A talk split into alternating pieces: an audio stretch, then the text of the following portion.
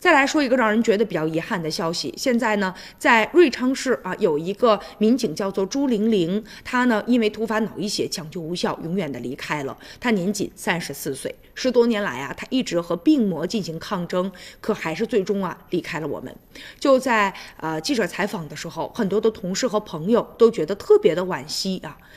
就在这个去年的三月。二十五号的时候，当地呢有一个大型的马拉松的一个比赛的活动，当时呢观众也达到了上万人啊。朱玲玲呢也是作为呢现场的督察，然后对这个赛事呢起点呢、终点呢、沿途啊等等啊每一个环节都是一一的来进行呢协调啊，做好了安保的工作。事后呢才知道，他呢一直因为病痛的折磨嘛，就对这个比较冷啊辣的食物其实是没有办法吃的。但是那一天呢，很多的民警都是在野外吃的这个盒饭，等到朱玲玲去。的时候饭已经凉了，而且非常的辣，所以他就在忍着这个挨饿的情况之下，也做好了现场所有的工作，确保了赛事呢无一差错。而且啊，他呢最近到了年底嘛，工作其实也是很忙的，白天呢下乡去督查，晚上回来还要加班写总结。他呢就在今年的一月九号啊，当时呢加完班回家的时候，就觉得一阵的晕眩啊，就倒在了客厅的沙发上。她的丈夫后来呢把她送到了医院，但是呢现在啊还是最终没。没有醒来。